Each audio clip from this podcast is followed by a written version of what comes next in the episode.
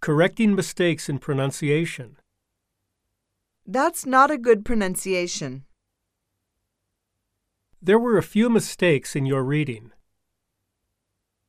Let me correct your reading. You should try to read it more like the CD. I'm sure you can read much better. Just a moment, Yosuke. That should be finally, not finale. Your pronunciation of the word busy is not correct. The correct one is busy.